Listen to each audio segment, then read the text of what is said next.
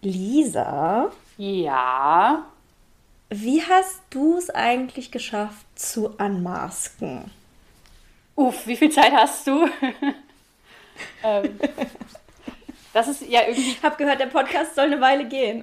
Wir machen einfach mal so eine drei, vier Stunden Aufnahme. Vielleicht habe ich dann so den, den Kern des Ganzen geschafft zu umreißen.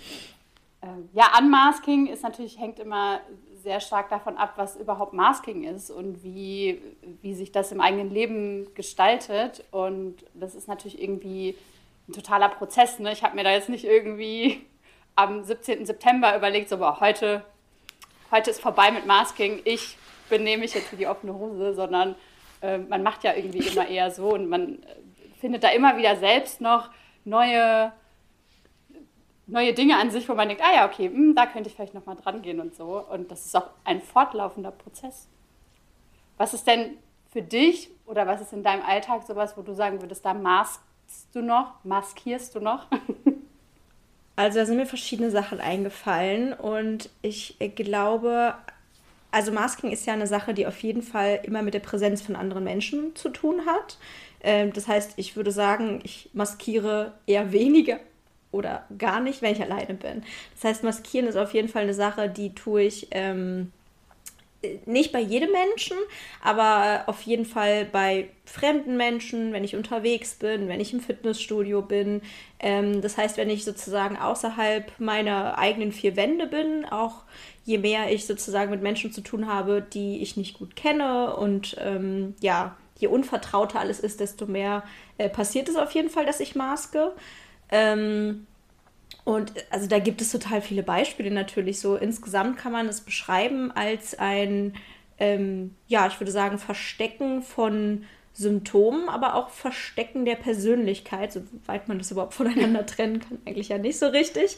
Ähm, ein Verstellen, um eine Rolle zu erfüllen, um reinzupassen, um nicht aufzufallen, ähm, ja, um in Anführungsstrichen normal zu sein sozusagen. Ähm, und ich, da, da gibt es hunderttausend kleine Beispiele. Ich habe mir jetzt in Vorbereitung auf die Folge so ein bisschen Gedanken gemacht, was ist denn für mich Masking oder was äh, fällt mir da so ein? Ähm, und ähm, was mir gar nicht lange klar, äh, was mir lange Zeit gar nicht klar war, ist, dass ich ähm, ein ganz großes Stimming-Bedürfnis habe und ähm, das also nie ausgelebt habe in dem Sinne, also nie auf eine gesunde Art und Weise ausgelebt habe. Ich habe es halt äh, ausgelebt auf eine Art und Weise, die irgendwie noch halbwegs normal ist. Und das ist Nägel kauen, an den Lippen rumbeißen, poolen. Ähm, was natürlich keine schöne Angewohnheit ist und wo jetzt auch niemand sagt, so, ach, das ist ja nett. Aber es ist halt niemand, der sagt, ach du Scheiße, was machst du denn? Was bist du denn für ein Freak? Sondern es ist halt so, ja, das ist eine hässliche Angewohnheit. So, weißt du, was ich meine? Also, es ist keine schöne Sache, aber es ist keine Sache, mit der man auffällt als komplett unnormal, weil halt viele Leute Lippen beißen, Lippen, ähm, Nägel kauen, Nägel knabbern. Also es ist halt total verbreitet und deswegen habe ich mir halt das angewöhnt. Ähm, aber es ist halt natürlich eine ganz ungesunde Art von Stimming und andere Sachen würden mir vielleicht viel besser tun, die ich, keine Ahnung, in der Bahn, in der U-Bahn oder auch im Gespräch mit Menschen machen wollen würde, aber mich halt nicht traue. Ich traue mich nicht, mich hinzusetzen und mein Strickzeug rauszuholen oder mich hinzusetzen und mit meinen Fingern irgendwie imaginär Klavier zu spielen oder was auch immer ich in dem Moment machen wollen würde, das unterdrücke ich dann halt. Mhm. Ja. Voll. Das kam mir so als erstes in den Kopf. Ist das auch ein Ding, womit du dich identifizieren kannst? Äh, ja, total. Bei mir ist das weniger Nägel kauen, aber so, also Nagelhaut knibbeln auf jeden Fall, so als, als Unterdrückung Mhm. von, von Körperlichkeit in irgendeiner Form. Äh, und was bei mir ganz, ganz ungesund ausgeprägt ist, ist äh, Kopfhautknibbeln.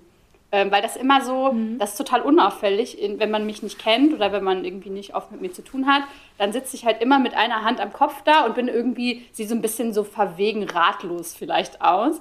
Aber eigentlich kratze ich mir halt meine Kopfhaut blutig, einfach um irgendeinen Reiz zu setzen, der nicht von außen kommt, sondern der irgendwie selbst gesteuert ist und so.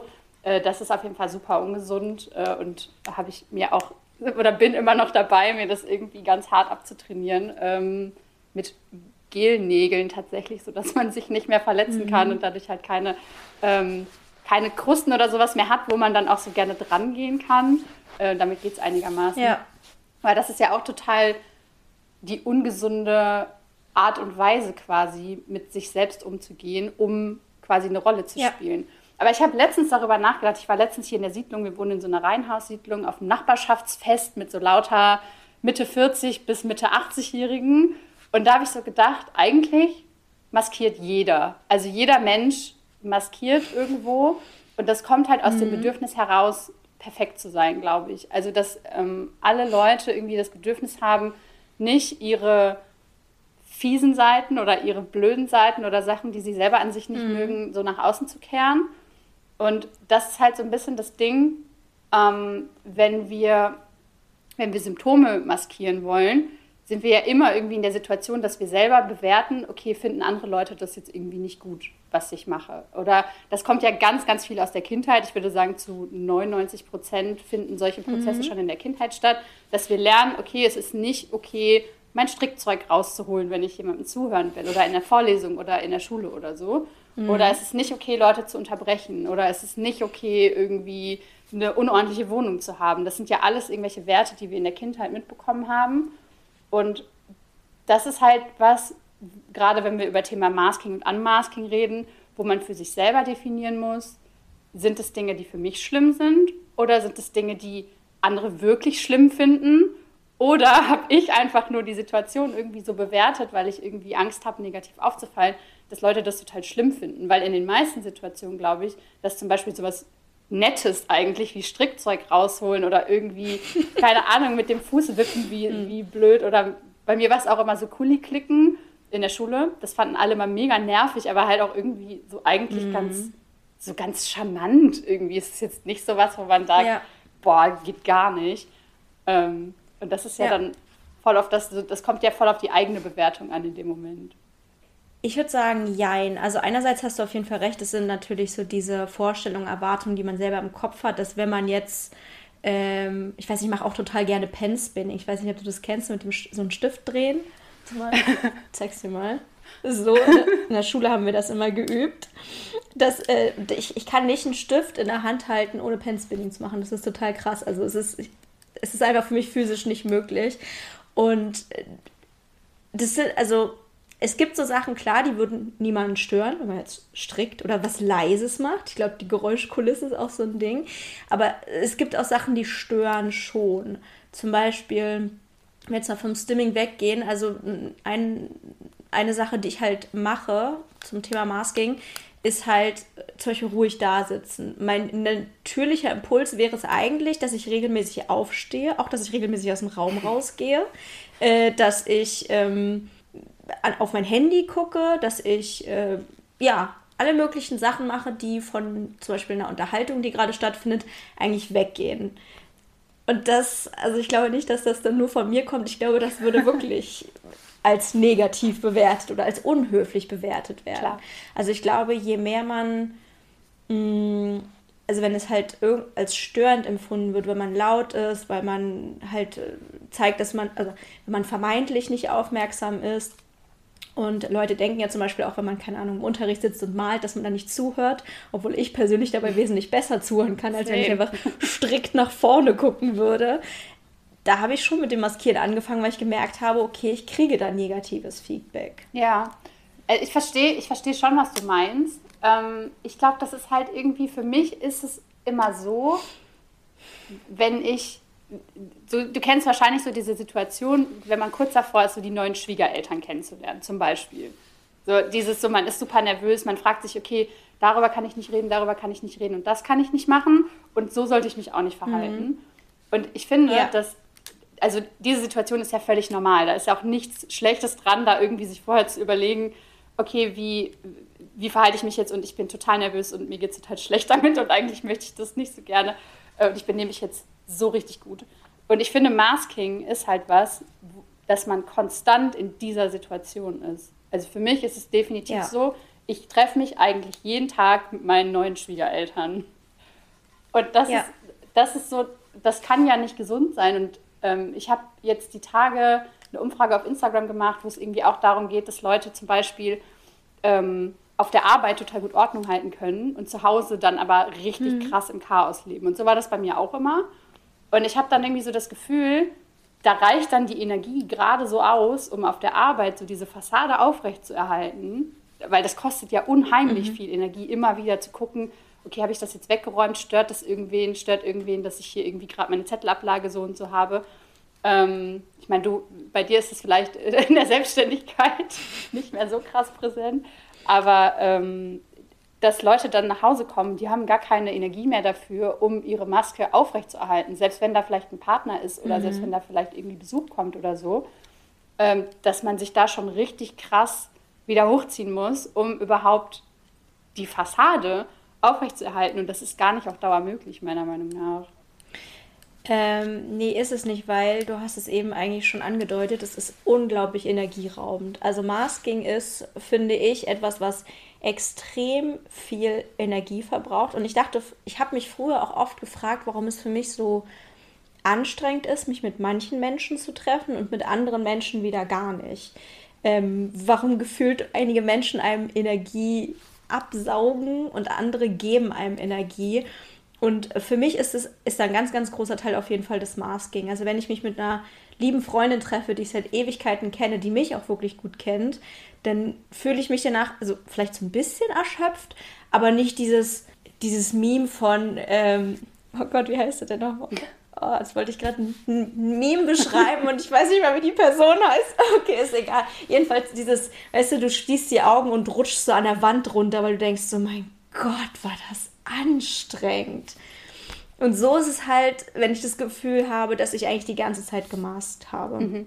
Wenn ich nur Smalltalk gehalten habe, wenn ich eigentlich gar nicht über die Dinge gesprochen habe, die ich interessant finde oder irgendwie auch nur annähernd meine Persönlichkeit rausgelassen habe, sondern nur da saß, nicht mal so da saß, wie ich normalerweise gemütlich sitzen würde, sondern ich weiß nicht, mit beiden Beinen auf dem Boden, mit ruhigen Händen. Und danach habe ich das Gefühl, ich könnte jetzt eigentlich, keine Ahnung, drei Stunden schlafen. Ja, und das Krasse am, am Maskieren ist ja, jetzt wo du das gerade beschreibst, ist es so voll die Situation, in die ich mich zurückversetzt fühle.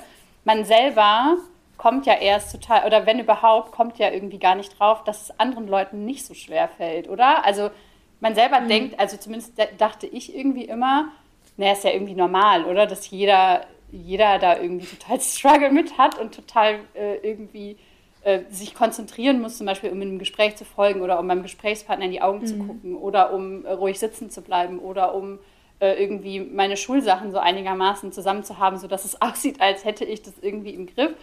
Und nach und nach checkt man ja dann erst so, irgendwie fällt es anderen Leuten viel einfacher und dann ist es noch so, ja, okay, das sind halt so krasse Overachiever, also das hat ja mit mir nichts zu tun aber mehr und mehr zum Beispiel solche Dinge wie einkaufen gehen und irgendwie ruhig, also irgendwie ganz normal in den Laden gehen, da durchgehen und dann zur Kasse gehen oder so, ähm, dass solche Sachen für mich der einzige Termin an einem Tag sein müssen, weil ich das sonst anders gar nicht irgendwie vom Energielevel hinkriege. Mhm. Ähm, das wird einem ja erst so nach und nach klar, wenn man eben auch anfängt, darüber zu sprechen, ne? dass, dass andere dann eben sagen, ja wieso, einkaufen mache ich halt zwischen Arbeit und Fitnessstudio und ich mir so denke, okay, irgendwie ich nicht.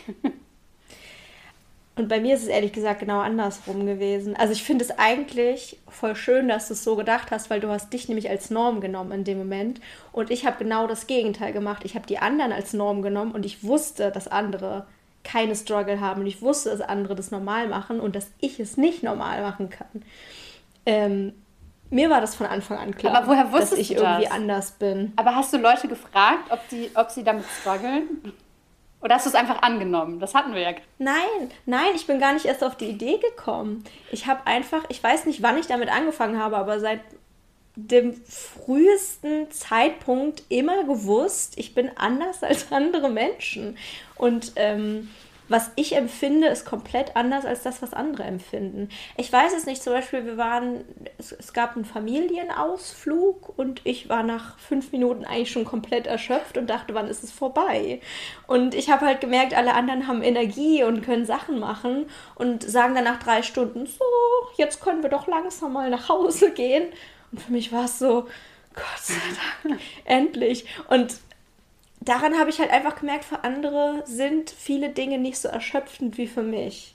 Also mir war das irgendwie immer klar. Okay. Ja, das, das funktioniert bei mir irgendwie total anders. Ich nehme immer erstmal mich als Norm dann, und dann gucke ich mal. Aber das finde ich, das finde ich voll schön. Das finde ich, also ich wünschte, bei mir wäre das auch so gewesen, weil ich finde, das ist die viel schönere Herangehensweise, weil es ja auch nur Sinn macht, davon auszugehen, dass man selber die normale Person ist. Aber ich bin halt nie davon ausgegangen, was ja nicht schön ist. Weil ich, alle, weil ich immer dachte, alle Gedanken, die ich habe, sind falsch. Alles, was ich denke, ist falsch. Ja. Also. Aber das ist ja auch was, wo ich sage, so für mich ist es auch was, was total in der Kindheit begründet ist, weil ich hatte genau eine Person oder zwei, meine Mama und meine Schwester in meinem Leben, die mir immer das Gefühl gegeben haben, dass egal was ich mache, dass ich zu 100 Prozent richtig bin, was ja auch nicht so 100 Prozent so Ne, ich habe ja auch viel Kacke gemacht im Leben. Ne? Also ich habe ich hab mir mit mhm. 14 unter einer Straßenlaterne ein Lippenpiercing stechen lassen von irgendeinem so Junkie oder so. mit einer Kanüle aus der Apotheke. Und hatte dann so ein Ohrring da drin mit so einer Flügelschraube hinten drauf. Es war, Mama, falls du das hörst, es tut mir leid. Ähm, also ich habe viel Kacke gemacht. Ich habe ja auch die Schule teilweise echt verkackt, weil ich irgendwie mit Hausaufgaben und so nicht klar kam. Äh, und klar gab es da irgendwie auch Streit, aber nach hinten raus war es halt irgendwie immer klar, dass so alles, was ich mache, ist schon irgendwie, hat so seine Berechtigung und ist schon irgendwie richtig so. Und genauso hatte ich Leute in meinem Leben oder in meiner Kindheit, die gesagt haben, so du bist falsch, du bist falsch, du bist falsch. Ich glaube aber, dass so ein Pol, der dann so dagegen hält, hat das irgendwie so ein bisschen so in die Mitte gebracht bei mir. Und deswegen habe ich bei ganz vielen Sachen so das Gefühl, ja, ich mache es irgendwie erstmal so richtig, bis mir jemand das Gegenteil beweist. Ich meine, das Gegenteil kriegen wir alle bewiesen irgendwann. ähm, und dann ist es auch voll schwierig, das dann wieder rauszukriegen. Also sobald du dann einmal merkst, okay, ich bin irgendwie schräg oder ich habe irgendwie was falsch gemacht oder so, ähm, ist es ja ist es halt schwierig, das wieder zu löschen, diese Information. Das überschreibt sich ja irgendwie immer wieder.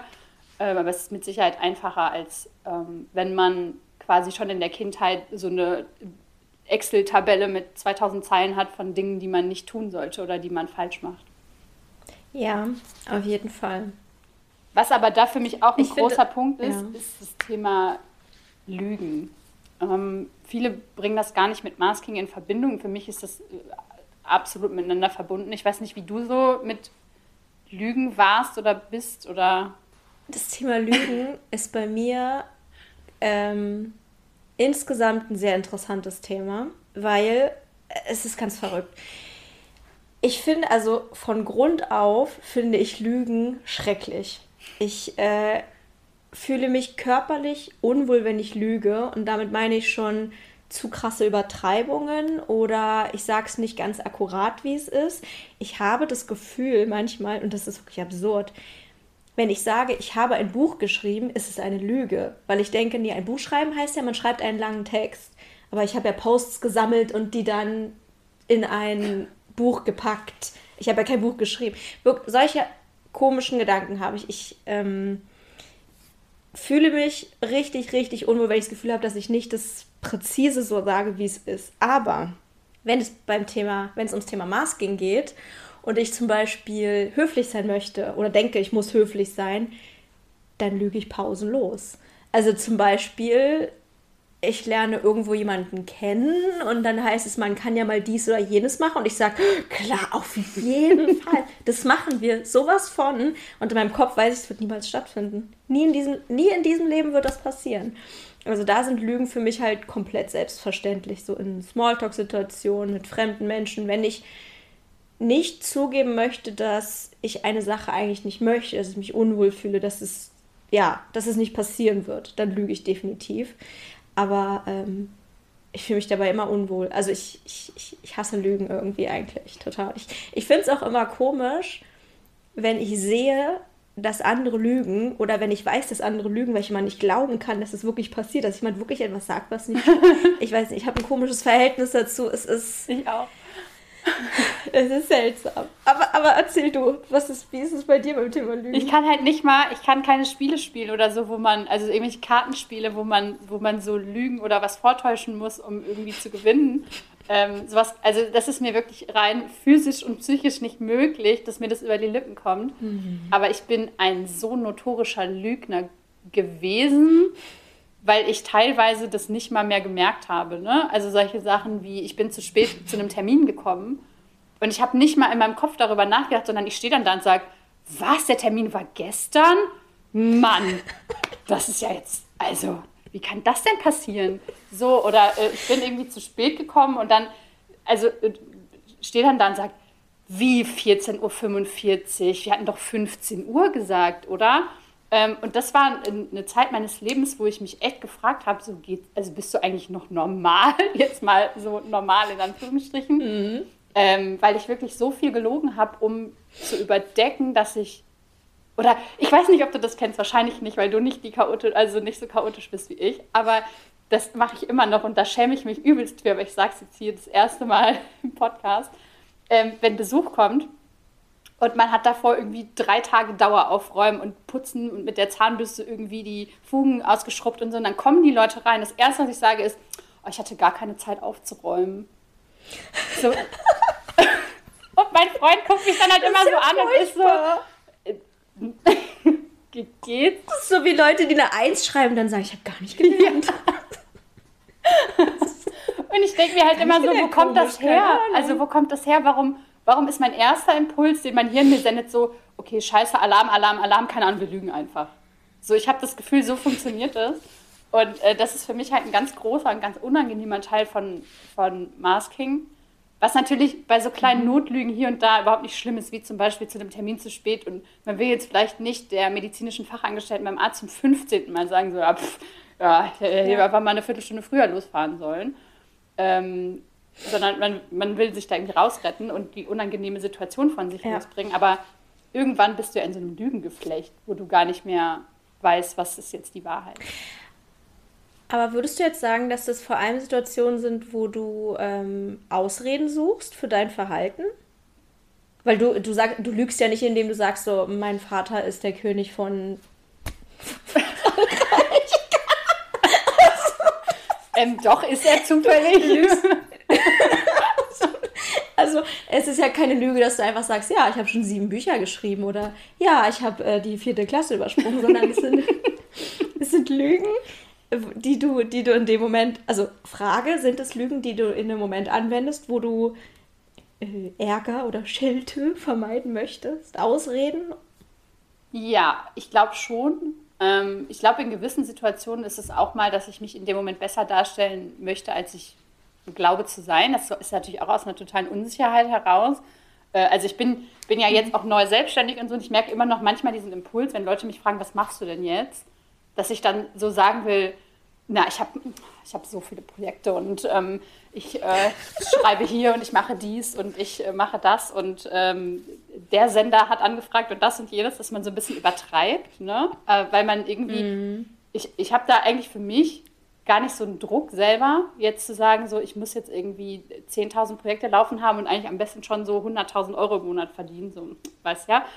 Äh, das ist ja so der Standard, wo man so, wenn man im Internet guckt, möchtest du auch sechsstelliges Business. Ähm, aber irgendwie gibt es so manche Leute, zum Beispiel sind das bei mir meine Schwiegereltern, dass wenn die mich fragen, so was, was läuft denn bei dir gerade so, dann neige ich so, dann will ich so kurz sagen, so, ja, also alles eigentlich. Und mittlerweile merke ich das aber ein bisschen und sage dann, ach ja, du, ich mache gerade hier dies und das. Also mal mehr, mal weniger. Und ähm, das ist aber eklig. Also ich finde das Gefühl einfach eklig, mhm. weil ich will da nicht, dass Leute sich Sorgen machen oder ich will da nicht, dass Leute irgendwie denken so, ja, das war aber schon ein bisschen eine komische Entscheidung, dass sie sich dann mhm. jetzt selbstständig gemacht hat oder so. Ja. Ähm, ich will nicht, dass Leute das verurteilen, weil ich für mich, weil mir das, das ist so eine, das ist so eine Weißt du, das ist mir so ein Herzensding irgendwie. Ich möchte nicht, dass da jemand drauf sind, einstochert. Ich, ich weiß zu 100 Prozent, was du meinst. Deine Schwiegereltern sind doch bestimmt auch Boomer-Generation, oder? Ja. Ja, also ich finde es so schwierig, also ich finde es sowieso schwierig, Leuten zu erklären, was ich beruflich mache. Äh, aber der Boomer-Generation das zu erklären, ist so immer so, ich will das Wort Influencerin nicht sagen, weil dann ploppen halt ganz viele Sachen auf, wo ich das Gefühl habe, hm, ist vielleicht jetzt nicht so ganz akkurat für das, was ich bin und mache, obwohl ich den Begriff eigentlich am liebsten wertfrei benutzen würde. Ähm, und auch insgesamt dieses selbstständig, ich habe mal hier und da ein paar Projekte und so, das klingt halt alles immer so ein bisschen, ja, für Leute, die es gewohnt sind, einen Job anzufangen und den bis an ihr Lebensende zu machen und keine Ahnung, tariflich bezahlt zu werden und alle zwei Jahre gibt es dann 100 Euro mehr im Monat. Gut, ist jetzt vielleicht nur bei, bei äh, öffentlichen Dienst so, aber du weißt, was ich meine, ja. dieses strikte, diese, diese Vorstellung davon, was Arbeit bedeutet, 9 to 5, Büro und so weiter und so fort, da ist es halt so, ja, und unser Job ist halt auch nochmal so, dass man den nicht in einem Satz erklären kann. So. Und auch das Wort Content Creatorin. So, oh. hä, was ist das denn? Und das ist halt so schlimm, ne? Also ich hatte das jetzt im letzten Monat und diesen Monat öfter irgendwie, dass Leute aus meiner Vergangenheit mich angeschrieben haben, wegen irgendwas, was sie irgendwie von mir wissen wollten. Oder ähm, gefühlt haben sich gerade zum Beispiel alle in meinem Umfeld einen Hund gekauft. Also wirklich, also irgendwie hm. vier oder fünf Paare haben sich gerade einen Hund geholt und ich bin ja gelernte Tierarzthelferin. Und deswegen haben Leute mich angeschrieben aus meiner super vergangenen Vergangenheit, also schon wirklich zehn Jahre her. Ähm, und dann so, und was machst du eigentlich so? Und ich war so, Gott. Alles wie immer, ciao, so, weil ich dann weiß, dass, das, ist dann halt, ja. das ist dann halt auch nicht so wichtig, dass diese Leute jetzt 100% akkurat wissen, was ich mache. Ähm, ja. Also das auf jeden Fall auch. Und das ist, ich würde das nicht so richtig unter Masking vielleicht, vielleicht schon, ich weiß es nicht, aber es ist halt schon so ein bisschen so, ich, wie du schon sagst, es ist sowas, so man will das dann nicht erklären und man kann es ja sowieso nicht erklären, aber was willst du sagen? So, ich, was ist denn mein Beruf gerade? Keine Ahnung. Ich, ich, ich könnte es dir eigentlich auch nicht sagen, was mein Job eigentlich ist. Ich, ich, ich, weiß, es, ich weiß es eigentlich die meiste Zeit selber nicht so.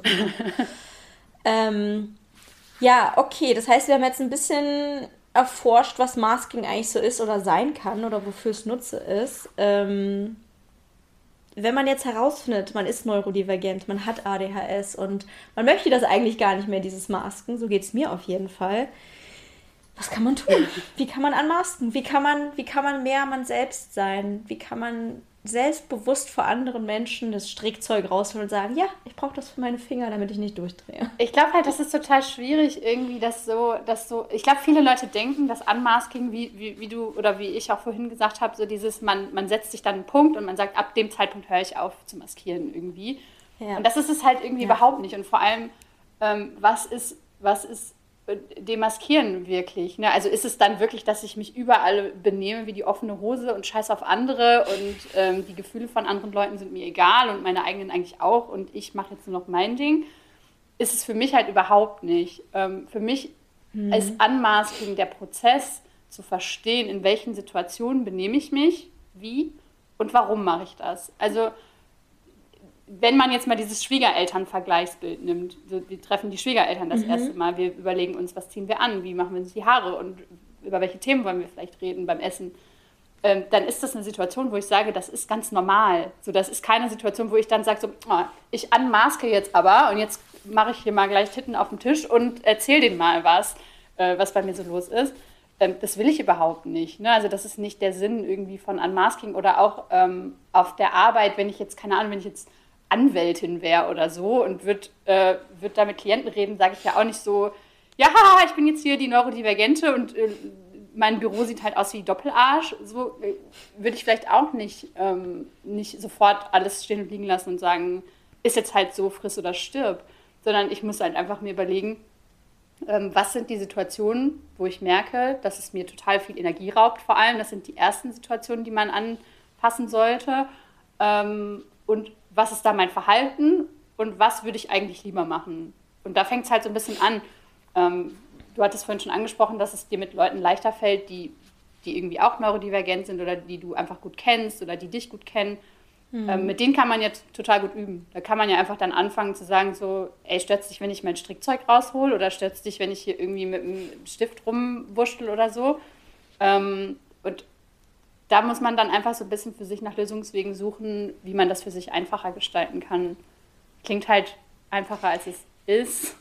Klingt, äh, ja, die Sache ist halt die, also ich glaube, es hat ja einen bestimmten Grund, warum ich es jetzt zum Beispiel besser kann vor Leuten, die ich gerne mag oder vor denen ich sicher bin, weil ich zum Beispiel weiß, wenn mein Freund auf dem Sofa sitzt und ich komme reingeplatzt mit irgendwelchen Gedanken, die ich habe und äh, bewege mich durch den Raum und drehe irgendwelche, es ist manchmal wirklich ein bisschen absurd bei mir, wenn ich so so, so eine Energie rausstrahle und dann auch rede ohne Ende und Witze mache und ihn dann mit riesigen Augen angucke und sage, lachst du jetzt bitte auch über den Witz, der war schon technisch ziemlich gut. Und das sind halt alles so Sachen, wo ich dann im Moment mich auch selbst witzig und witzig, witzig und quirky finde und denke, ach Mensch, ey, wenn mich jetzt jemand sehen könnte, ne? Richtige Entertainerin. Aber das funktioniert halt einfach nicht bei allen Menschen. Natürlich, das muss man auch nicht bei allen Menschen machen, aber dieses Sicherheitsgefühl von, ich kann jetzt das sagen, was ich denke, und damit meine ich jetzt nicht irgendwelche schlimmen oder fiesen Sachen oder so, sondern einfach, was mir so in den Kopf kommt. Ich mein, mein, mein Gedanken freien Lauf lassen, meiner Kreativität, mich irgendwie frei bewegen. Ich finde auch bewegen ist so eine Sache. Ich bewege mich, wenn ich mich wohlfühle, ganz anders oder sitze oder stehe ganz anders, als wenn ich mich nicht wohlfühle. Ähm, und ich weiß nicht, wie man das, ja, dieses Sicherheitsgefühl, was ich momentan anscheinend noch brauche, weil ich halt auch weiß, mein Freund ähm, ist mir wohlgesonnen, der wird da nicht schlecht drauf reagieren. Wie soll ich das in anderen Situationen haben, wenn ich nicht weiß, wie die anderen reagieren oder wenn die vielleicht gar nicht gut darauf reagieren. Weißt du, was ich mhm. meine? Vielleicht irritiert gucken, weil ich so laut bin, weil ich so ausladend bin, weil ich so viele Witze mache, weil ich ja, ich bin halt. Aber ähm, allein, dass dir das auffällt, also allein, dass du diese Situation halt benennen kannst, ist ja schon total der erste Schritt. Ne? Also, dass du sagen kannst, äh, du bewegst dich anders in, im Umfeld von jemandem, den du magst, als im Umfeld von jemandem, den du nicht magst. Und wenn du in der Situation zum Beispiel bist, ist es ja schon der erste Schritt. Du, du, du sitzt dann vielleicht irgendwie anders und dann denkst du so, okay, voll krass, dass ich jetzt so sitze und nicht so, wie ich normalerweise gerne sitzen würde. Ähm, und umso ja. öfter du dir das ins Gedächtnis rufst, also bei mir war es zumindest so, ich bin keine Psychotherapeutin, ich kann keinen Tipp für irgendwie alle Menschen auf der Welt geben, da hängen ja auch viele Dinge mit zusammen. Ähm, aber ich habe das Gefühl, dass wenn mein Hirn irgendwie dann drauf kommt, so, okay, wir sitzen anders oder wir reden anders oder wir, also ich, ich und mein Hirn sind dann wir, ne, in dem Moment. so. Ähm, und dass man dann im Prinzip ähm, umso öfter man es macht, das, bei mir ist es so, meinem Hirn das dann irgendwann total dumm vorkommt. So, warum, warum mache ich das jetzt? Also es macht ja gar keinen Sinn. Und das, oh, das geht jetzt voll weit. Warte mal, mal kurz den Gedanken einsammeln. Ähm, das ist was, was man total gut bei Leuten üben kann, die einem egal sind. Ich weiß nicht, ob du solche Leute hast in deinem Leben oder ähm, ich hatte das den Vorteil, dass ich ja fünf Jahre im Vertrieb gearbeitet habe und acht oder neun oder zehn Kundentermine am Tag hatte. Ähm, wo ich natürlich mhm. schon in gewissem Rahmen ähm, sehr viel masken musste, ähm, aber irgendwie auch nicht. Also ich war da alleine mit meinem Kunden, das heißt, es konnte jetzt auch kein Chef kommen und sagen so, hä, was, was ist mit dir denn los? Ähm, und das mhm. sind natürlich Leute, die mir komplett wurscht egal sind, was die von mir denken. Äh, manchmal. Ähm, und dann aber das verstehe ich nicht. Wie kann dir das egal sein, wenn du sogar ja quasi abhängig von denen bist, weil du denen ja was verkaufen musst? Also du musst ja einen gewissen Eindruck auf die machen, guten. Das stimmt, aber ich hatte teilweise über 1000 Kunden und dann ist mir vielleicht individuell der eine, äh, wo ich vielleicht weiß, es gibt ja auch so Kunden, ich habe mit Tierärzten gearbeitet, es gibt ja auch so Kunden, das sind einfach, da weißt du eh, die kaufen nicht viel, wenn dann, weil die einfach ich war so im naturheilkundlichen Sektor mhm. unterwegs und dann gab es halt welche, die sagen so, alles außer Antibiotika und Cortison ist nix. Und da ist es ja dann auch scheißegal. Okay. So, ne? Ähm, okay. Natürlich nicht bei jedem. Zum Beispiel habe ich ein großes Problem mit ähm, alten weißen Männern. Irgendwie habe ich da ein totales Autoritätsproblem. Wer nicht? Wer nicht? also irgendwie habe ich da ein totales Autoritätsproblem und komme da sofort in diese, diese Rolle von, ich bin ein armes kleines Mädchen und bitte schrei mich mhm. nicht an. Auch bei total netten. Ja. Ähm, aber äh, so grundlegend funktioniert es bei mir halt gut, das bei Leuten zu, zu testen, wo ich mir denke, die sind mir eigentlich egal. Und wenn ich solche Leute nicht habe, mich zu fragen, warum ist mir die Meinung dieser Leute so wichtig? Also wie zum Beispiel im Fitnessstudio ist ja auch so eine klassische Situation. Man denkt sich so, okay, wie laufe ich jetzt hier? Ich will jetzt da so und so hingehen. Nicht, dass jemand denkt, irgendwie, ich bin was weiß ich, bin dick oder bin, habe keine Ahnung von dem, was ich mache, aber da kannst du mit Sicherheit viel mehr zu sagen zu dieser Fitnessstudio-Situation. Ähm, aber warum? Also was ist da der Hintergrund? Wo kommt das her bei mir, dass ich dieses dass ich diesen Gedanken habe, dass mir alle Personen auf der Welt, die Meinung von allen Personen auf der ganzen Welt wichtiger ist als meine eigene. Versteht man diesen Gedanken? Der war jetzt total wirr. Absolut. Abs nee, ich verstehe absolut, was du meinst rational, emotional, schwieriges Thema. Ähm, was mich interessieren würde, ist, ob du, deine Diagnose haben wir letztes Mal schon besprochen, ist ja schon wesentlich länger her als meine, ob du ähm, als, also anders, als du sozusagen, als dir klar war, du hast ADHS und dann irgendwann erfahren hast, okay, es gibt sowas wie Masking, hast du dann bewusst angefangen zu anmasken? Also gibt es einen Zeitpunkt in deinem Leben, wo du sagst, da habe ich mir langsam Gedanken darüber gemacht, dass ich gerne anmasken möchte und seitdem arbeite ich da dran sozusagen? Ich glaube, das ist ähm, bei das mir ein Projekt. Das ist bei mir Projekt Lisa. Ähm, mein Hund träumt gerade. Ich hoffe, man hört das nicht. Ähm, Aufwachen, ne? Danke. Sorry, der schnarcht immer voll laut. ähm, das ist automatisch gekommen, bevor ich überhaupt den Begriff Masking so richtig kannte oder auf mich irgendwie bezogen habe, als ich mit Instagram angefangen habe. Also mit, mit ADHS Instagram angefangen habe, weil ich ähm, am Anfang war ich da noch total zurückhaltend, über meine eigenen Struggle zu reden und habe das irgendwie immer mehr so theoretisch gehalten und habe mich da quasi so ein bisschen von distanziert und habe gesagt, das und das gibt's. Ob ich das jetzt habe oder nicht, könnt ihr euch jetzt selber überlegen. Ähm, aber dadurch, mhm. dass dann immer mehr Leute natürlich kommen und sagen, hey, ich habe das auch, ich habe das auch, ich habe das auch, habe ich irgendwie gemerkt, okay, es ist vielleicht doch ganz schön wichtig, dass man dann doch mal über seine eigenen Struggle redet. Und das ist dann voll die Sucht geworden, so eine Zeit lang. Also so, ne, das ist ja alles irgendwie sehr schnell gewachsen und da haben sehr viele Leute mir zugehört und ähm, irgendwie habe ich dann so voll viele Themen gehabt, wo ich so dachte, boah, da bin ich gespannt, ob andere das auch kennen und habe dann plötzlich irgendwie total Oversharing mhm. im Internet betrieben. Aber das war, der macht Kenn ich. Nicht. Aber das war halt total heilsam, weil ich irgendwie gemerkt habe, das erste Mal in meinem Leben tatsächlich, dass ähm, diese ganzen Sachen, die, die ganz schlimm sind für mich, also ne, auch sowas wie Wutanfälle, also alles diese Dinge, über die man überhaupt nicht gerne mhm. redet, ne?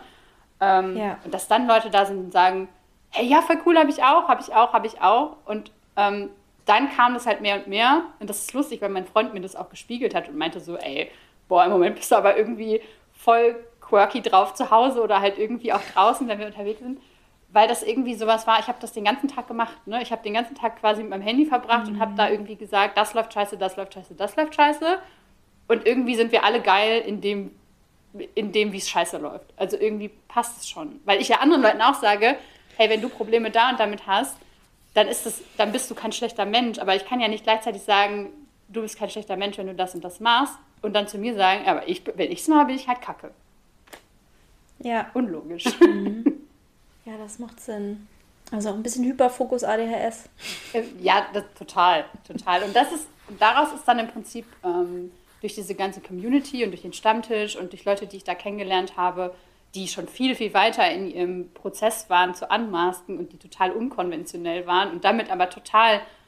Ähm, kennst du das, dass du manchmal so Hyperfokus auf Leute hast, die total unkonventionell sind und das so ausleben und du dir so denkst, so, wow, was bist du für eine absolut brillante Person? Ähm, ja. Und das hatte ich in dem, dem, Zeitraum ungefähr so auf zehn Leute, weil ich halt so dachte, wow, wow, wow, da will ich auch mal hin und ihr seid alle so krass. Mhm. Ähm, und das hat das so ein bisschen ins Rollen gebracht und dann habe ich von Unmasking erfahren, habe gemerkt, dass ich das in gewissen Teilen schon mache äh, und habe mich dann wirklich mal hingesetzt und so eine Art Bestandsaufnahme gemacht. Ne? Also was sind so die, die, Themen, die noch anstehen und was, ja, was, was sind im Prinzip so die, die großen ja. Probleme noch, die da sind. Ich glaube, ich glaube, was, was mir ganz schwer fällt, sind ähm, alle Dinge, die, von denen ich meine, dass sie unhöflich sein könnten oder dass ich mich nicht traue, die zu sagen. Also sowas wie, ich würde manchmal gerne in dem Gespräch, damit meine ich jetzt kein Zweiergespräch, sondern tatsächlich, weiß ich nicht, wenn man bei den Schwiegereltern ist, wo jetzt schon mal dabei sind, oder auch in einer größeren Gruppe, würde ich manchmal gern sagen, ich würde jetzt gern ganz kurz einen Spaziergang machen. Ich würde jetzt gern mal kurz an die frische Luft gehen alleine. Stattdessen gehe ich halt auf die Toilette. Mhm. Sehr häufig, weil das dann irgendwie, weil das ist normal, das zu sagen und das ist dann das Helferort. Habe ich in der Schule übrigens auch ständig gemacht, auf die Toilette zu gehen, mhm. um ähm, meine Ruhe zu haben. Und eigentlich wäre es, ich erinnere mich nämlich, dass mein Ex-Freund das relativ häufig gemacht hat, wenn man irgendwie so mit Freunden unterwegs war, dass er gesagt, gesagt hat, ich gehe mal ganz kurz für zehn Minuten raus, ich brauche mal kurz einen Spaziergang. Und ich dachte mal so, das ist ja komisch aber wenn ich jetzt drüber nachdenke, denke ich, das ist voll cool, dass er das gemacht hat. Und genau das wäre eigentlich auch eine Sache, die ich richtig gerne machen würde. Aber allein die Vorstellung, sowas zu sagen, macht mir irgendwie Panik. So Leute sagen, hä, wieso das denn? Warum brauchst du jetzt zehn Minuten für dich? Ist jetzt, ist, stört dich irgendwas? Bist du sauer? Ist irgendwas gerade passiert? Aber das, furchtbar. Ich verstehe halt total, was du meinst. Und bei mir ist es zumindest so, dass das immer daraus kam, dass ich andere Leute dafür auch so nicht verurteilt habe, aber wie du jetzt gerade über deinen Ex-Freund mhm. sagst, dass ja. du wahrscheinlich in der Situation ja. saßt und dir dachtest so, hä? Warum will er denn jetzt rausgehen? So ist ja voll merkwürdig. Ja. Wahrscheinlich fanden das andere Anwesen überhaupt nicht merkwürdig und haben sich halt einfach gedacht, ja, okay. Oder haben vielleicht auch gedacht, so, okay, hm, alles gut, aber nicht länger als so drei Sekunden darüber nachgedacht wahrscheinlich. Ja. Ähm, aber wenn man halt selber dann so denkt, okay, nee, das kann man nicht machen und das kann man nicht machen und das kann man nicht machen, dann ist das natürlich auch eine Regel, die für einen selber gilt. Ne? Das ist ganz klar. Ja. Ähm, ich merke das, ich habe auch Phasen, das ist bei mir halt total phasenabhängig. Ich habe Phasen, wo ich sehr viele Leute verurteile. Einfach schon, wenn die scheiße Auto fahren oder so, dann bin ich halt voll so, boah, Oma, fahr und bin halt voll aggressiv. Und ich merke, mhm. dass wenn ich solche Phasen habe, dass ich dann selber auch viel ängstlicher bin, in, also mit, mit Leuten umzugehen. Also schon allein so blöd das klingt im Supermarkt, wenn Leute mir einfach übelst auf den Sack gehen, wenn sie mit ihrem Wagen irgendwo rumfahren in einem Gang. Und ich selber, ich habe das mhm. gestern gemerkt, ähm, im Supermarkt bin und mich die ganze Zeit umgucke, damit ich bloß niemandem im Weg stehe. So, weil ich aber dann auch in einer Phase bin, wo ich selber gerade so voll angepisst bin, irgendwie von allem und jedem. Und das verschlimmert das halt, weil ich das dann total auf mich selber anwende und dann denke, boah, hoffentlich, hoffentlich störe ich keinen irgendwie. Weil andere Leute mich total ja. stören. Und dann gibt es Phasen, ja. wo ich das gar nicht habe, also wo ich so denke, andere Leute sind mir wurscht egal und was die machen, ist wirklich deren eigenes Bier. Ähm, und dann habe ich das halt, dann geht es mir psychisch und mental viel besser, weil ich mir halt dann auch denke, ja, pff, ich bin anderen Leuten wahrscheinlich auch komplett scheißegal.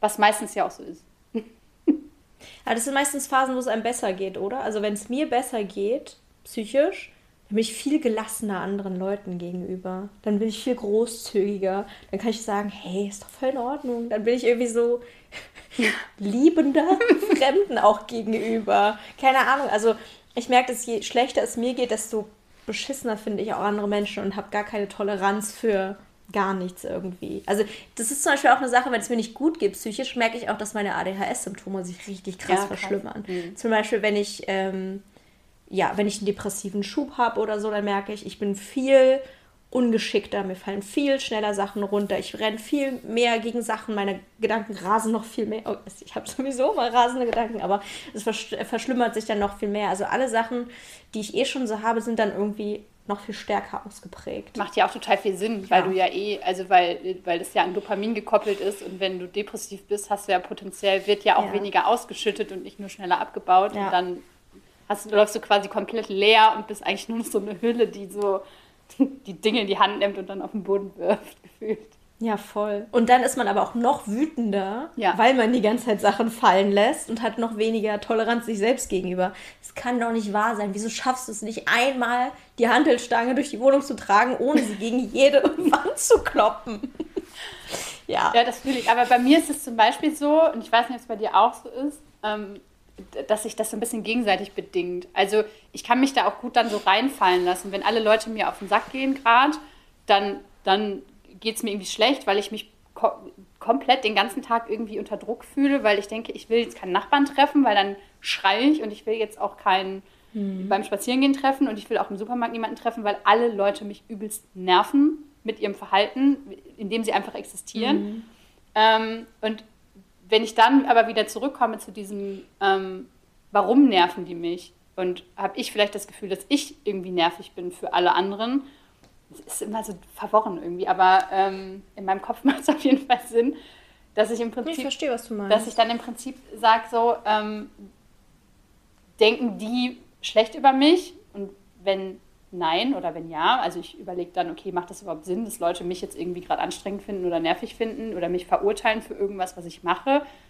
Und dann denke ich mir so, hm, warum sollten sie das tun? Also was ist der Grund, warum sie das tun sollten? Und dann schaffe ich es halt irgendwie, nicht immer, aber oft, dann da so ein bisschen wieder rauszukommen aus dieser Spirale. Ähm, ja. Das ist halt zum Beispiel ein Beispiel, ich habe mir ein neues Auto gekauft. Und das ist ein ziemlich äh, der ist cool, das ist so ein ausgebauter Minikastenwagen der ist uralt und klapperig und ich hatte davor einen sehr, sehr schicken Firmenwagen, also so einen Neuwagen und ein Kombi und halt sowas, womit man sich sehen lassen kann. und mhm. äh, dann habe ich ja meinen Firmenwagen abgegeben, habe mir dieses Auto gekauft und stehe jetzt vom Haus mit dieser Klapperkiste.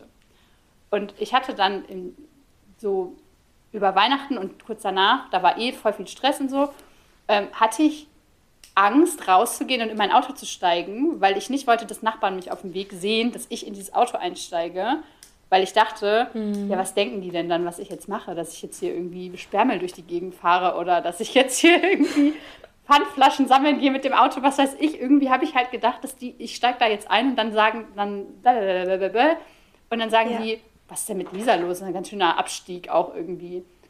Und dann habe ich, den hab ich den Nachbarin getroffen. Die war Seit sie Influencerin ist, erkenne ich sie nicht wieder.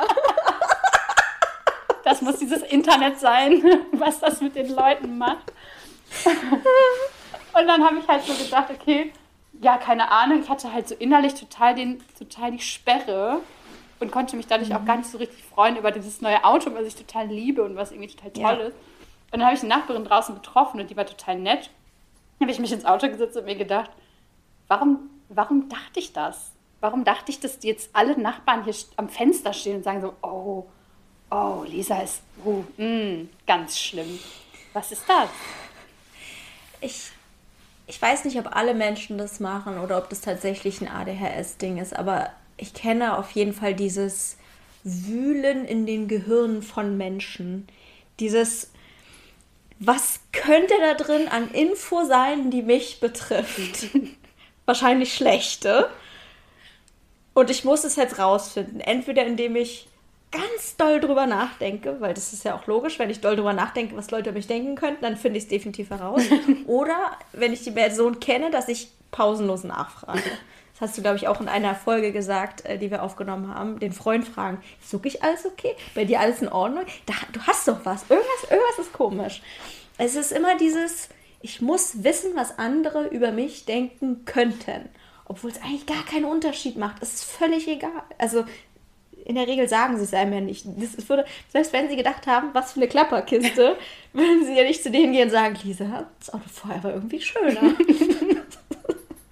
ja, das stimmt. Aber also, genau, das Ding ist, sie würden es dir eh nicht sagen. Und selbst wenn sie es dir sagen würden, was ändert es denn? Also, ja.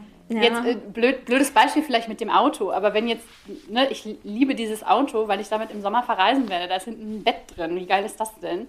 Und ich werde ja nicht ja. das Auto verkaufen und sagen so, nee, ich muss mir jetzt irgendwie ein gesellschaftlich akzeptierteres Auto kaufen. Oder ich muss jetzt, keine Ahnung, oh, ich habe noch ein Thema, darf ich das noch kurz? Ich habe heute so voll viele komische Anekdoten. Ähm, da habe ich bei einem Auto drüber nachgedacht. Ähm, ich habe eine Leo-Latzhose. Die ist richtig geil. Also die hat einfach komplett all over Leo-Print. Und ich habe mir die gekauft und ich war so, oh, ich war so aufgeregt, bevor die kam. Und dann habe ich sie angezogen und ich habe sie geliebt. Und mein Freund meinte auch so, boah, die ist einfach richtig, richtig geil. Und ich bin noch nie damit rausgegangen, aus dem Haus raus. Und auch immer noch nicht. Das ist einer dieser Punkte, wo ich halt noch voll, wo ich noch ein bisschen Arbeit reinstecken muss. Mhm. Weil ich denke dann manchmal so, ey, dann läufst du da rum mit so bunten Schuhen und einer Leo-Latzhose. Ja, okay. Also irgendwie. Und dann wiederum denke ich mir, ey, wenn ich Leute mit einer Leo-Latzhose draußen sehe, finde ich das eigentlich voll geil. Glaube ich. Aber irgendwo muss ja dieser Gedanke herkommen, dass man das nicht machen kann. Weißt du? ich, ja, ich weiß zu 100 Prozent, was du meinst. Ich, ich sehe deine Outfits halt immer in der Story und denke jedes Mal, sie sieht so cool aus. Ich liebe das. Ich liebe auch deine, also ich liebe deine Latzhosen sowieso insgesamt. Und ich glaube, also ich glaube, es gäbe auf der Straße Leute, die die Leo Latzhose kacke fänden. Und ich glaube, es gibt Leute, die würden sagen, Hammer. Will, will ich auch haben. Sieht richtig geil aus. Genau, also, das ist ja eigentlich auch total egal. Also es ist ja eigentlich was, wo ich sage, ja. so, ey, ich war total excited, als ich die gekauft habe. Und ich mhm. liebe sie ich ziehe die jetzt ja. halt nicht mal mehr in der Story an oder so, weil ich halt, dann, ich komme mir total unauthentisch vor, wenn ich dann damit rumrenne und dann habe ich irgendwie einen Termin und dann sage ich, ja, okay, ich muss mir aber erst noch kurz umziehen, bevor ich jetzt zu dem Termin gehe. Das ist halt auch total, also das macht man irgendwie auch nicht. Das heißt, ich muss diesen, dieses Problem für mich noch irgendwie lösen, warum ich das jetzt nicht machen kann. Also eigentlich ist das ja das Coole an unserem Job, dass wir nicht irgendwie Kleiderordnung oder so ja. machen. Also eigentlich ist das ja genau das Geile, so dass wir so in vielerlei Hinsicht machen können, was wir möchten, ohne dass jemand sagt, können Sie bitte darauf achten, dass Sie sich gut bedeckt halten, Ihre Tattoos verstecken und Ihre Piercings und keine Leolatzhosen anziehen. Explizit im Arbeitsvertrag, Leolatzhosen sind verboten. Ähm, ja, und, und am Ende des Tages wird es ja überhaupt nichts ändern. Also ich meine, du kannst es, ich meine, du kennst es selber, ne? wenn man ein gewisses Following äh, auf Instagram oder auf Social Media hat, man kann es ja sowieso nicht jedem recht machen. Egal, ja. was du in der Story zeigst oder was du sagst oder was du machst, wenn du alles annehmen wollen würdest, was jeder Mensch darüber denkt oder irgendwie sagt oder sagt, die Frisur vorher hat mir besser gefallen oder das hat mir besser gefallen oder äh, kannst du das so sagen oder so kannst du das nicht sagen, dann könntest du das ja gar nicht mehr machen. Und genau das ist aber ja das, was wir mhm. tun, wenn wir halt ständig uns denken, was könnten andere Leute jetzt an mir verurteilen? Alles, alles, einfach alles. Ja.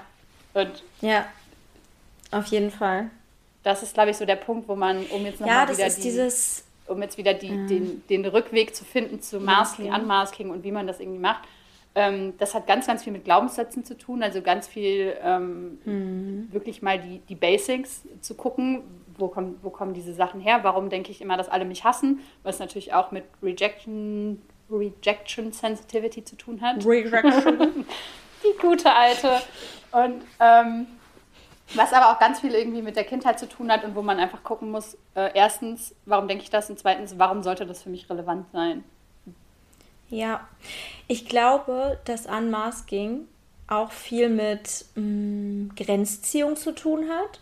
Zum Beispiel ich habe halt sehr lange Zeit meines Lebens, und das ist halt auch immer noch so, große Probleme damit, Grenzen zu setzen. Und vor allem Grenzen zu setzen, wenn ich denke, dass ich jemanden, ähm, ja, wie sagt man, vor die Nase stoßen könnte? Vor den nee, Kopf stoßen. Vor den Kopf stoßen könnte. Nase geht auch, aber ist dann und, gebrochen. Vor, vor, die Nase stoßen könnte. Und ähm, dazu gehören zum Beispiel für mich auch Sachen wie, eigentlich möchte ich keiner Person die Hand geben vor Corona war es sowieso undenkbar, dass man sagt, nee, ich gebe niemandem die Hand. Jetzt ist es noch mal ein bisschen anders. Aber das ist eine Sache, die fand ich schon immer schrecklich. Ich möchte keine fremden Menschen anfassen. Auch umarmen mit bestimmten Leuten schwierig. Möchte ich eigentlich auch nicht. Und das ist eine Sache, die konnte ich noch nie sagen. Da konnte ich noch nie Nein sagen. Es, es, es geht mir nicht über die Lippen, obwohl es ja eigentlich eine Grenze ist, die ich durchaus ziehen dürfte. Das ist ja mein Körper. Aber schaffe ich einfach nicht. Es ist, manchmal sind es sogar Sachen wie, ich weiß nicht, ob das unnormal ist, aber ich grüße nicht gerne. Oh ja, ich, ich auch. Ich zum Beispiel im Treppenhaus kein, nicht gerne. Ich möchte im Fitnessstudio niemanden grüßen. Ich möchte im Treppenhaus niemanden grüßen. Ich, ich hasse das. Aber ich schaffe es nicht, nicht zu grüßen, wenn ich gegrüßt werde, weil es ja als unfassbar unhöflich angesehen wird. Aber ich mag das einfach nicht. Ich finde das ich finde das furchtbar. Aber, aber würdest du das denn jetzt mal, um beim Thema so umarmen oder Hand geben oder sowas zu bleiben, ja. Ähm, ja. wenn jetzt jemand zu dir kommt und du zwingst dich dann quasi so, dem jetzt die Hand zu geben, weil das halt höflich ist und der würde sagen so, also jetzt ja. mal vor Corona oder wie auch immer, mhm. ähm, dass man, dass du, ja. dass der dann sagt so, nee, sorry, will ich nicht, würdest du da dann so denken so, äh, war... Nein, ich würde denken, geil. ja. Ich denke, yes. Und ich, glaub, und ich glaube, dass diesen Gedanken musst du dir einpflanzen als, als Norm, weil was du darüber denken ja. würdest. Weil warum? Ja, aber überleg mal, wenn es jetzt eine Person, eine Gen Z-Person wäre, dann könnte ich das sagen. Aber wenn es ein alter weißer Mann ist, der mir die Hand geben möchte, dem zu sagen, nee, ich gebe, ich gebe grundsätzlich keine Hände, es ist was anderes. Äh, okay, alte weiße Männer sind aber auch Next Level. Also bei alte weiße Männer ja. Grenzen ist bin ich auch noch nicht angekommen in meinem Leben. Aber so grundsätzlich, ähm, so, und so grundsätzlich geht es schon. Und ich finde, mit, einem, so, mit so einem Augenzwinkern geht es irgendwie immer. Also du musst ja nicht jemanden so mhm. voll vor die Nase stoßen, sondern du, ähm, wenn, ähm, wenn, das ist ja jetzt zum Beispiel irgendwie auch schon mit Corona so, keiner weiß mehr so richtig, was macht man jetzt gerade oder was macht man nicht. Mit Hand geben ja. zum Beispiel. So, gibt man jetzt die Faust oder gibt man den Ellbogen oder winkt man blöd oder das ist halt voll ekelhaft. Ellbogen, das ist wirklich. Und, Ellbogen finde ich auch schrecklich. Das ist so cringe. Und, und genauso kann man irgendwie auch. Ähm, Handgeben, ich finde Handgeben ist ein total schwieriges Thema, aber man kann ja auch da so ein bisschen mit umgehen und dann einfach da so, man muss ja den Leuten sagen so, nein, ich möchte nicht, dass sie mich anfassen. So. Ich weiß ja nicht, wo ihre Hände waren.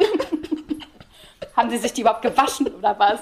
Sondern man kann ja irgendwie dann auch, jetzt im Moment macht man es dann halt so, wir machen das mal auf die Entfernung, ne? Und dann halt so ein bisschen so, hahaha, lustig, lustig. Äh, Die meisten Leute denken da echt nicht länger als eine Sekunde drüber nach. Und wir sitzen dann abends zu Hause und denken so, boah, oh, na, ich hoffe, die fand das jetzt nicht total unhöflich. Und die Person hat dein Gesicht schon vergessen und ist wahrscheinlich schon so, ja, who the fuck ist Charlotte? Keine Ahnung. Also Ja. ich glaube, man darf sich Ja. da selber gar nicht Ja. so, das klingt halt so gegensätzlich, man darf sich halt selber nicht so wichtig nehmen, man muss sich aber eigentlich selber schon zur Priorität machen, weil sonst klappt es natürlich auch nicht. Ja. Die Frage ist, habe ich die Frage beantwortet? Ich fühle mich so, als hätte ich die Frage nicht beantwortet, aber ich glaube auch, dass ich fünf Tage bräuchte. Na guck mal, das ist ja wie, das ist ja wie in so einer Hausarbeit. Du hast eine Leitfrage und dann erzählst und erzählst und dann kommen Fakten, Fakten, Fakten und am Ende kommt dann, naja, die Frage kann man eigentlich eh nicht genau beantworten, aber hier habt ihr die ganzen Infos, macht damit, was ihr wollt. Ach, so ist Ich das, wenn man studiert. Vielleicht sollte ich doch studieren. Ja, am Ende ist der Hausarbeit immer so, ja, also man könnte einerseits sagen, aber man könnte aber auch andererseits sagen. Ja, also ich, ich finde halt, es, es sollte jeder, also ich glaube, wir haben heute schon sehr viele Beispiele gesagt, ähm, die mir sehr Ja. geholfen hätten auf Ja. meiner An Anfangsreise zum Ja, dass man mal so eine. Idee davon kriegt, was es sein könnte, das Masken, ne? Dass man so ein bisschen so ein Gefühl dafür kriegt. Und das ist ja auch für jeden Richtung total das? anders. Ne? Also Masking ist ja auch Ja. für jeden total, äh, total unterschiedlich. Manche masken ja auch, indem sie, das war bei mir in der Jugend zum Beispiel so, indem sie totaler Punk werden, weil, weil sie sonst nirgendwo reinpassen und nicht wissen, wohin. Und dann hängen sie halt mit irgendwelchen Weirdos ab und denken sich, ja, okay, cool, bevor es jetzt überhaupt nicht passt, dann das. Und dann fange ich halt an zu rauchen, damit die mich cool finden. Und dann fange ich halt an zu klauen, damit die mich cool finden. Und dann, was weiß ich, hänge ich halt mit denen am Bahnhof ab und schnorr Euros, weil, damit die mich cool finden. Kann ja auch Masking sein. Also es ist ja nicht irgendwie das, was wir jetzt gesagt haben, sind ja schon dieses so, das gehört sich so, aber es kann ja auch komplett anders sein. Ne? Es geht ja immer ums Reinpassen, es geht ja immer darum. ähm, Genau, je nachdem, wo man dazugehören möchte, ne? Ja, voll.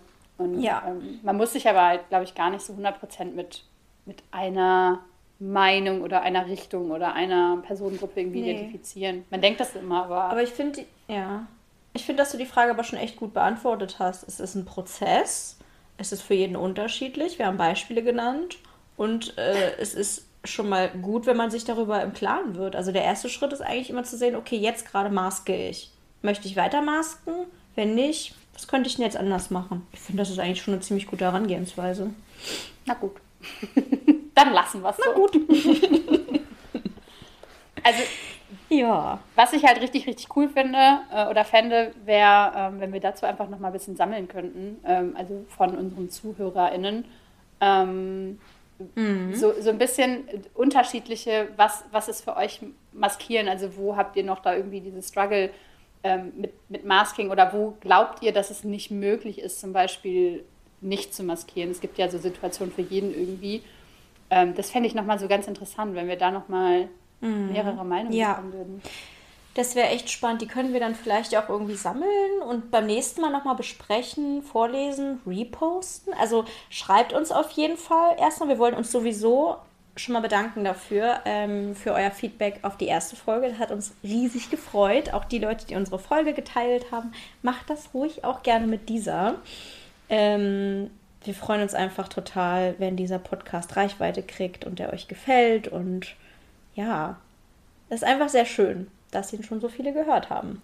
Das auf jeden Fall. Und ich meine, es ist ja immer auch, ähm, wir haben ja beim letzten Mal schon gesagt, es ist so eine Art Gesprächstherapie. Ich habe das Gefühl, es war noch nie so Ja. sehr Gesprächstherapie wie heute vielleicht. Ich weiß es nicht. Ja, für mich, für mich absolut.